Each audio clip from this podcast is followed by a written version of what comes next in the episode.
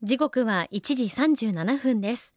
FM 横浜84.7キスライド高橋真奈がお送りしています。この時間は守ろう私たちの綺麗な海。FM 横浜では世界共通の持続可能な開発目標 Sustainable Development Goals SDGs に取り組みながら14番目の目標海の豊かさを守ること海洋ごみ問題に着目。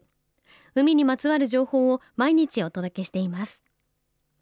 今週も大和警告社から出版されています。海の獣と書いて怪獣学者クジラを解剖する海の哺乳類の死体が教えてくれることの著者国立科学博物館動物研究部脊椎動物研究グループ研究主幹の田島優子さんのインタビューをお届けします。田島先生たちは浜に座礁してしまったクジラやイルカなどを解剖してその原因などを調べていますが全国各地からどのようにして座礁の連絡が届くのでしょうか？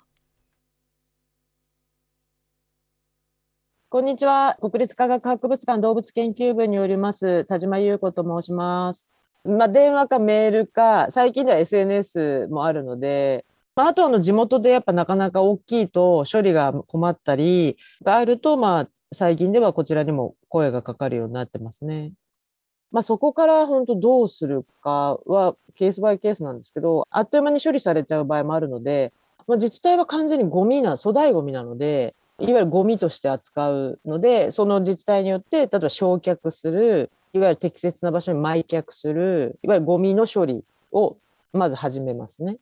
まあ、そうしたら我々がこう交渉を始めるもう余裕もないので、さすがにその日に現場で解剖するっていうのはちょっと自治体の人たちの許可が下りないので、ただ難しいんですけど、全部を欲しいと言いたいんですけど、やっぱお金とか人とか時間がないので、近場であれば、その日に例えば小さい個体だったらその日にも回収に行くとか、そうです。私があの最初に本で書いたように、一人で行ってとても トランクに入れれなかった状態もありますけど、そういう意味でも情報が正確じゃないと、じゃあ何人連れていかなきゃいけないとか、どんな大きさの車で行かなきゃいけないとか、そういうのが非常に難しいんですよね、その判断が。やはりあの、車、いわゆるうち、いわゆるハイエースレベルの大きさ、あとトラックが借りれる場合に、いわゆる回収できる大きさ、まあ、2、3メートルまでかな、の個体はなるべく我々の博物館に持ち帰りましたよ、あの、そのまま。で、改めてゆっくり博物館で調査するっていうのが今、主流になってますかね。で、それより大きくなってしまうと、どうしても現場で調査させていただきたいんですけど、そうするとそこからいわゆる自治体とか周りの関係者との交渉が始まりますので、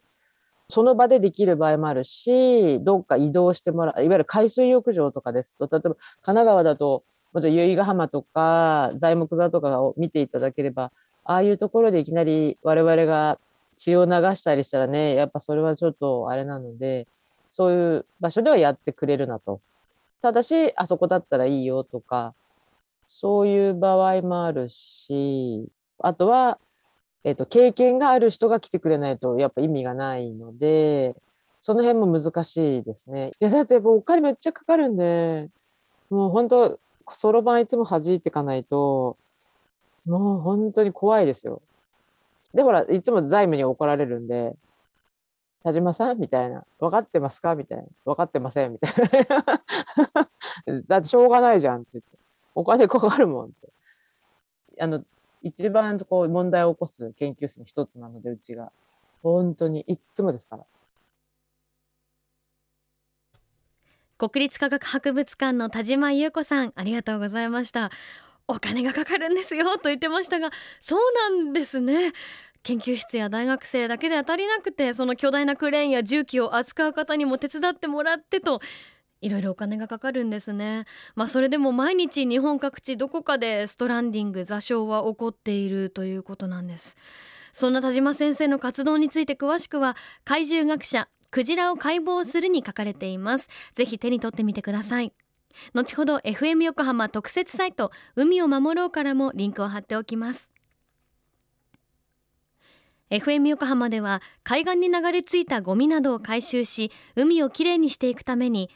神奈川守ろう私たちの綺麗な海実行委員会として県内の湘南ビーチ FM レディオ湘南 FM 湘南ナパサ FM 小田原のコミュニティ FM 各局。その他県内のさまざまなメディア団体のご協力を得ながら活動しています。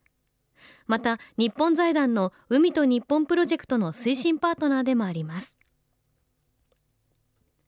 FM 横浜守ろう私たちの綺麗な海チェンジフォーザブルー。明日はもし生きたまま座礁してしまった場合のお話をご紹介します。